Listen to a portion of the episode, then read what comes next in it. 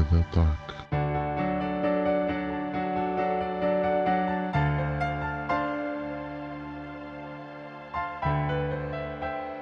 Olá a todos, sejam muito bem-vindos ao nono episódio de Linha de Ataque. Eh, O meu nome é Tiago Alexandre e estou aqui com o Henrique Damas. Olá a todos, mais uma vez. Eh, E neste episódio, eh, eu e o Henrique estamos aqui para falar e para analisar um bocadinho da, da situação atual que o Sport Lisboa e Benfica vive. Eh, Nós, eh, pronto, não, não vamos abordar apenas eh, o Sport Lisboa e Benfica num campo desportivo, que, apesar de tudo, até está a correr bem em competições europeias. Eh, vamos também falar um bocadinho de, de problemas estruturais eh, e destas constantes mudanças na, na direção do, do Clube da Luz. Eh, Henrique, não sei se queres começar por fazer uma contextualização aqui acerca de- desta época ou desta época negativa do, do Benfica. Olá, Tiago. Ah, olha, posso-te começar por, por dizer que talvez seja uma época em que, vire, em que veremos um, um, um retrocesso naquilo que tem sido os últimos 3, 4 anos do Benfica em relação ao seu campo desportivo e, sobretudo, aos efeitos que, o- que a estrutura, que a, que a direção do clube traduziu dentro desse mesmo plano desportivo. Ah, o Benfica, neste precisamente, sob a orientação e presidência de Rui Costa, uma, uma glória do clube, um adepto do Benfica, ah, e isso é muito, muito, mas muito importante para aquilo que é dar um rumo a um clube é mais fácil se o seu presidente for desse clube, ah, tal como, por exemplo, no tens o Pinto da Costa e tal como, por exemplo, no Sporting tens o Frederico Fernandes, que é sportinguista. É sócio. Ah, aliás, estes três presidentes são sócios do, do- dos clubes que representam e assim tinha de ser. Hum, eu acho que o Benfica, até os inícios assim da segunda metade da temporada, sofreu muito aquilo que foi as consequências negativas que o mandato, o fim do mandato de Luís Filipe Vieira, do último, ah, trouxe ao Clube da Luz. Processos judiciais, ah, processos no que toca a descontentamento de, de sócios e de adeptos por parte do rumo que o Benfica estava a levar nestes últimos 3, 4 anos, e aqui não conto já com esta época, conto com as três épocas anteriores. E de um momento para o outro, claro que de forma mais fácil ou difícil, a introdução de Rui Costa no, na direção do clube e nestes últimos jogos tem-se vindo a verificar que o Benfica está a tentar tomar o rumo do- da glória, do caminho vitorioso. Claro que a nível interno as coisas estão difíceis. A terceiro lugar do campeonato, já a 12 pontos de distância do, do primeiro classificado do Futebol do Porto, mas tu introduziste uma nota que eu acho bastante importante para aquilo que tem sido o retrocesso do rumo do Benfica, ne- o, o, revirar do, do, do caminho do Benfica nas últimas épocas, que é a parte europeia. O Benfica, esta época, a nível das europeias, e falo da Liga dos Campeões, desde a qualificação das eliminatórias até aos quartos de final da, da Champions League, amanhã o sorteio, ah, temos visto aquele Benfica europeu que tanto Vieira prometeu aos adeptos e sócios do Benfica, mas desta vez com um presidente benfiquista e com um treinador benfiquista.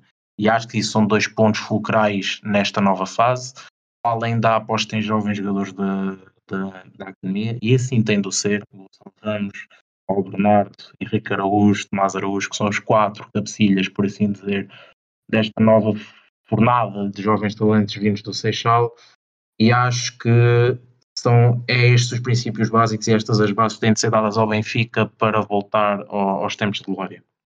Eh, e apesar desse sucesso desportivo, eh, tu quais é que são os pontos que tu apontas para, para o fracasso interno a nível nacional? Olha, eh, eu vou-te dizer três principais. Olha, não culpa do Benfica em si, hum, quer dizer, muita culpa do Benfica em si, não, é, não, era, não era desta forma que eu queria introduzir esta parte, mas acho que também tem de ser dado mérito ao- aos dois adversários direitos do Benfica na luta pelo título. O ressurgimento do projeto do Sporting com o Frederico Varandas, e aqui falo do futebol, porque nas modalidades é outro, é outro assunto. Eh, acho que o Sporting e pronto, a contratação de Ruben Amorim trouxe de volta o Sporting que muitos adeptos leoninos já se tinham esquecido há 19 anos do campeão nacional ano passado, justamente. Uh, Ruben Amorim uh, trouxe uma nova vida ao Sporting. Aposta, lá está, aposta em jovens jogadores vindos da academia, que era uma coisa que o Sporting tinha vindo raramente a introduzir no seu plantel. Uh, a última vez que me lembro foi com Jorge Jesus e com Leonardo Jardim, sobretudo com nomes como Gelson Martins, William Carvalho, Adriano Silva, João Mário, que também tiveram alguns empréstimos para ganhar competitividade. competitividade. E também esta época, sobretudo o Futebol Clube do Porto, acho que a nível interno tem sido brutal.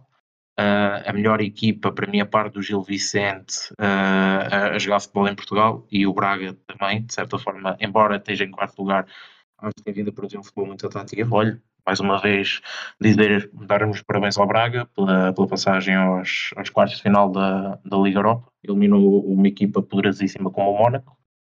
E a nível interno, falando de Luís Filipe Vieira e destes últimos mandatos, acho que a vinda de Jorge Jesus não foi um consenso uh, geral entre uh, a família benfiquista, e aqui fala de adeptos, de sócios, de, de, dos departamentos da direção, porque nunca se deve voltar a uma casa onde se foi feliz. E, e acho que a vinda de Jorge Jesus foi um erro, porque, e sobretudo nós, nós, e aqui nós falo como eu e tu, porque somos o, os, os, líderes deste, deste podcast, muitas das escolhas que Jorge Jesus fazia no, na equipa que entrava do Benfica em campo não, não faziam sentido para nós. Por exemplo, a aposta no André Almeida central, acho que havia ali a, a vinda de João Mário, uh, está bem, não estou por em causa a qualidade do jogador, mas acho que um jogador que tenha passado pelo Sporting vir para o Benfica é um bocado de pressão para ter sucesso e uh, alguma gestão daquilo que tenha sido os jogadores do plantel, por exemplo, ainda é incompreensível para mim a saída de Carlos Vinícius. Acho que neste momento e com Nelson Veríssimo teria mais espaço no plantel do Benfica uh, e teria mais oportunidades no plantel do Benfica, mas pronto, uh, são águas passadas e o caminho é para a frente. E como é que, como é que tu achas que um treinador pode fazer um bom trabalho, tendo em conta que está num clube numa situação tremendamente instável a nível interno e que em dois anos teve dois atos eleitorais e dois presidentes? Olha, aqui vou começar por dizer, dar meu, os meus agradecimentos a, a, Nelson Veríssimo. Não, não é fácil ser treinador interino, eu não vou falar por experiência própria, porque eu não sou treinador, não é? Não é fácil ser treinador interino, sobretudo num clube como o Benfica, vindo de uma situação de dois, de dois atos eleitorais, como tu disseste. Estas constantes mexidas no banco, nas direções, causa sempre instabilidade a um clube. Uh, passagens de presidente, uh, a própria questão dos treinadores, desde Rui Vitória, Bruno Lage, uh, Jorge Jesus e agora Nelson Veríssimo. Eu tenho que dar uns parabéns a Nelson Veríssimo. Subiu da equipa B, tal como Bruno Lage há uns anos também tinha subido da equipa B para a equipa A. E acho que o Nelson Veríssimo, para o plantel que o Benfica tem, que eu acho que em termos de opções até está mais nivelado em relação ao ano passado, ainda, tem, ainda apresenta algumas falhas, uh, mas uh, a aposta em jovens jogadores, e isso era essencial, sobretudo no treinador do Benfica, uh, nós não víamos isso com Jorge Jesus, ele lançava, ok, lançava Gonçalo Ramos e lançava o Paulo Bernardo, mas não, não no tempo adequado a que eles precisavam, e acho que isso com o Nelson Veríssimo tem vindo a revelar-se um, um, sucesso, sobretudo Gonçalo Ramos, para mim tem sido o melhor jogador da equipa no que toca a termos estáticos com o Nelson. E se queres que eu te diga, acho que Nelson Veríssimo, se continuar a fazer o trabalho que tem vindo a fazer, que é bom, é razoável, não é muito bom, porque estamos da Liga, da Liga, da Liga Portuguesa com algumas exibições decepcionantes uh, em campo, quer por culpa própria, sobretudo por culpa própria, mas acho que tem tudo para acabar a época em bom nível.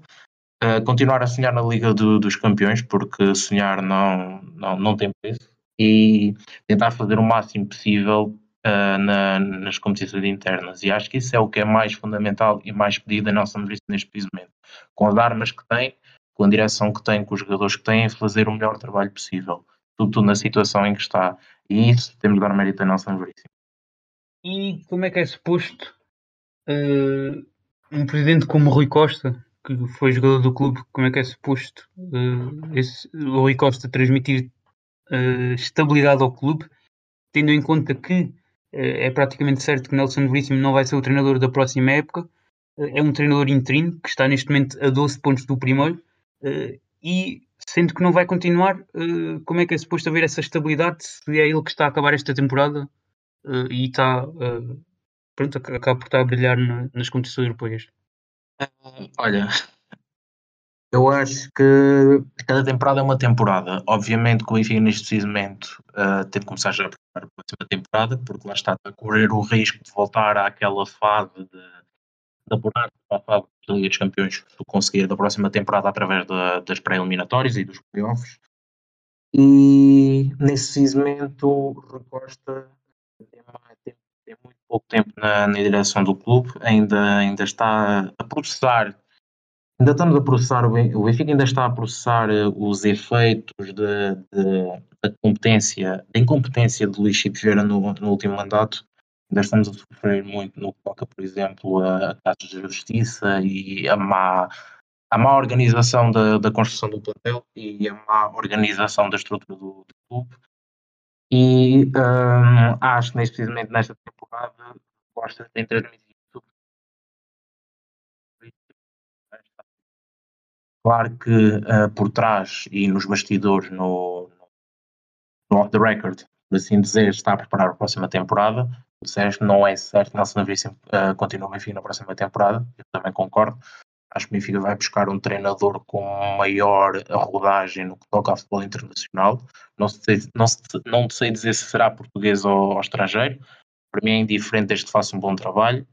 Uh, mas acho que neste precisamente e Rui Costa também tem tido algum, algum tem alguns defeitos uh, neste último neste seu primeiro mandato no Benfica mas acho que sobretudo é transmitir uma palavra de confiança no Nelson Veríssimo. Lá está, uh, sobretudo a nível europeu e acho que o Benfica devia de apostar as fichas mais na Europa. Nesta época, nesta época a nível europeu que ser que lá está a possível chegada ao segundo lugar na, na Liga Portuguesa e tentar não perder o terceiro lugar mas é isto, é confiança. Sobretudo o Benfica, para o que resta da temporada, é transmitir confiança ao treinador por parte da direção, uh, transmitir confiança aos jogadores por parte da direção e toda a estrutura do clube transmitir confiança aos intervenientes no jogo e no Benfica naquilo que é jogado em campo. Claro. Como é que, é que Rui Costa está preparado para a próxima época? Uh, se o Benfica continua sem treinador e tem aqui mais do que tempo suficiente para para contratar um treinador e para adaptar esse treinador aos jogadores? Olha, eu acho que para a próxima época, para teres um novo treinador, uh, o plantel vai ter de ser mudado, porque este plantel, não vou dizer que seja mau, mas cada treinador tem as suas digamos, as suas escolhas para um plantel dentro do clube. E acho que começar, eh, e vai ser uma, uma jornada muito difícil, uh, tentares contratar um treinador à medida que esta temporada vai acabando e começar a reformular o plantel para esse mesmo treinador na próxima época. Por exemplo, uh, se Nelson Veríssimo não ficar, é tentar contratar esse tal treinador o mais rápido possível, por exemplo, durante as chamadas férias dos jogadores, uh, e chegar, ele chegar ao clube durante essas férias e começar a treinar o plantel, começar a verificar o plantel para fazer as contratações e as vendas necessárias. Será difícil? Será. Uh, e lá está, é mais um ano em que o Benfica vê isso acontecer, sobretudo desde a chegada de Jorge Jesus, mas uma, lá está, uma nova direção, uma nova estrutura e será completamente diferente daquilo que foi com o Luís Filipe Vieira. Acho que o Benfica, neste momento, acho que já são demasiados erros cometidos para não teres aprendido com esses erros. E acho que neste momento temos tudo para ter sucesso daqui para a frente. Bem, Henrique, obrigado pela, pela, tua presença em mais um episódio de Linha da Tarde. Queres despedir? Olha, dizer que não foi um tema fácil, porque uh, foi preciso algum trabalho de pesquisa, claro. Uh, mas dizer-te que lá está, é mais um episódio muito, muito interativo do, nosso podcast e lá está, vou deixar sempre a minha deixa, não perca o próximo episódio porque nós também não. Obrigado por terem estado desse lado, eh, por terem escutado até ao fim, nós voltamos na próxima semana, até lá, um grande abraço.